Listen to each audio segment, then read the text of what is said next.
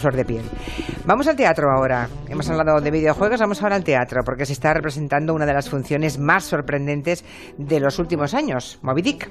Sí. No estoy loco. Soy la locura enloquecida. ¿Qué? Impresionados, ¿eh? Ya con esta, con esa pequeño, ese pequeño fragmento.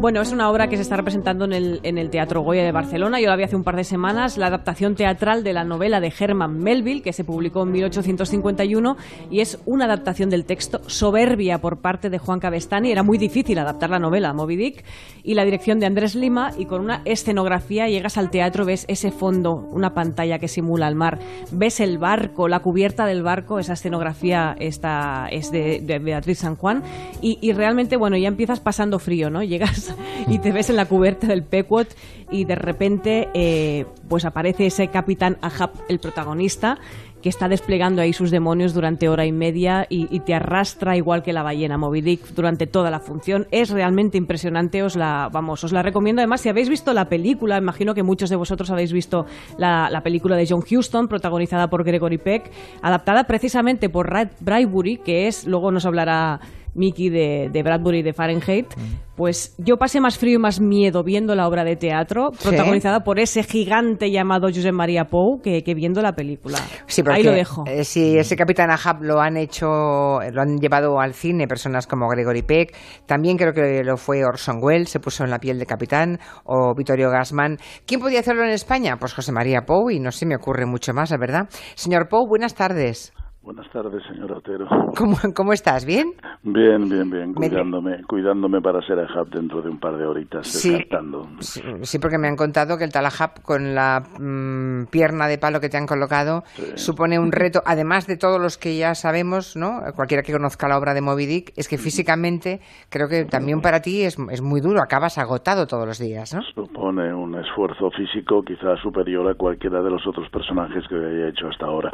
Más allá de la intensidad mmm, del mundo interior del personaje, un personaje que se está debatiendo continuamente entre la vida y la muerte en su, en su locura por perseguir a la ballena. Más allá de eso, a los directores de escena no se les ocurrió otra cosa que complicarnos la vida a los actores con una pata de palo que pesa 7 kilos, con un, de, con un decorado en pendiente que hay que hacer unos esfuerzos enormes por subir y bajar, etcétera, etcétera, por un ruido de truenos enorme y hay que imponerse con la voz por encima de ellos. En fin, hay que estar preparado. O sea, que sales del escenario y te metes en la cama y a reposar hasta la próxima función, ¿no? Para recuperarte de todo, de lo mental, de lo físico. Acabas de decirlo de manera exacta. O sea, en estos días y desde mitad de enero en que yo estrené, yo no vivo para otra cosa que para la función de Moby cada día. Estoy en un estado de agujetas permanentes. Madre mía. Yo no sé, yo imagino que cuando a José María Pou alguien le llama, no sé cómo fue la primera, digamos, el primer contacto y te hablan de, de llevar al teatro Moby Dick y te hablan de, de, ese capitán que debe ser para muchísimos actores como un sueño, eh, te debiste quedar sorprendido pues, y, y, la, y rápidamente te lanzaste a la aventura. Sí, sí, me comprometí de manera inconsciente. Yo creo que si lo hubiera pensado un poco más o me hubiera llegado la propuesta más tarde, pero es una propuesta que llegó hace ya 13 años y es una propuesta que vino directamente de un productor. Normalmente este tipo de propuestas suelen venir de un escritor, el autor de una versión o de un director, pero en este caso fue Daniel Martínez, presidente de Focus y, y dueño de los teatros de Focus, el que nos reunió a Calixto Vieito y a mí hace 13 años, cuando habíamos estrenado recién estrenado El Rey Lear, nos reunió en una comida y me dijo, bueno, con El Rey Lear habéis alcanzado un techo que parece insuperable, pero yo creo que se puede superar si sois capaces y tenéis eso que hay que tener para meterse en Moby Dick. A mí me gustaría producir un espectáculo sobre Moby Dick.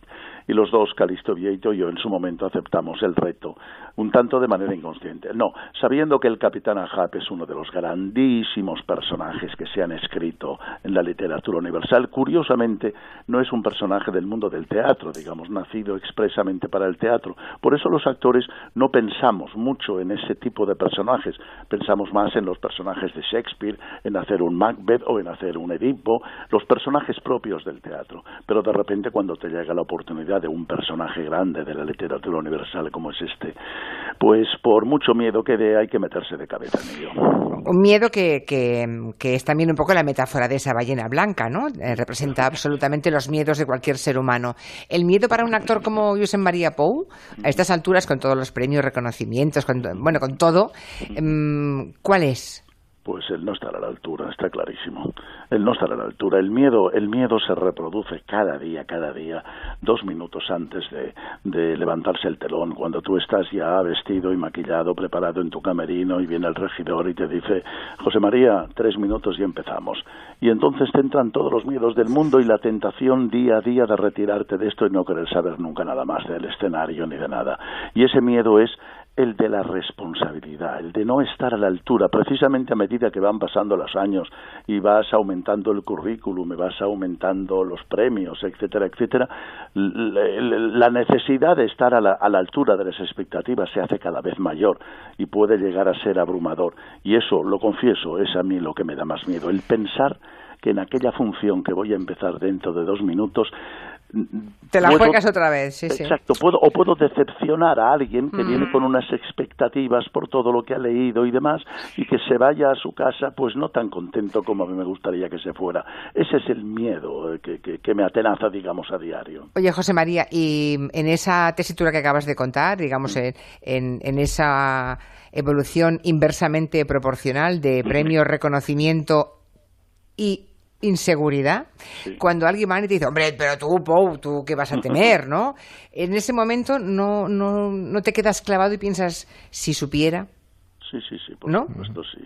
Pero me quedo clavado con ese si supiera, no solamente en este momento, sino cada vez que se te acerca el público con la mejor intención. un actor joven, ¿no? Que te ve y te dice, y es que estoy muy mal, muy nerviosa, pero tú, claro, tú, tú ya ni nervios ni nada, ¿no? Sí, sí, sí, sí. No, no, no, pero sí, efectivamente, si supieran lo que a uno le pasa por dentro, por muchos años que lleven esto. No, la ventaja enorme, la ventaja enorme, o, o la dificultad enorme, ya no lo sé, del teatro es que el teatro es nuevo cada día, el teatro nace cada día y el teatro se quema cada día y a medida que estás diciendo una frase, esa frase ya no vas a volver a decirla nunca más y estás diciendo la siguiente y ha muerto ya la frase anterior, con lo cual estás viviendo en un perpetuo terreno de inseguridad. Pero esa es la gran maravilla, el gran milagro del teatro, que todo nace y se quema en una ceremonia conjunta que vivimos actores y espectadores tarde a tarde, noche a noche.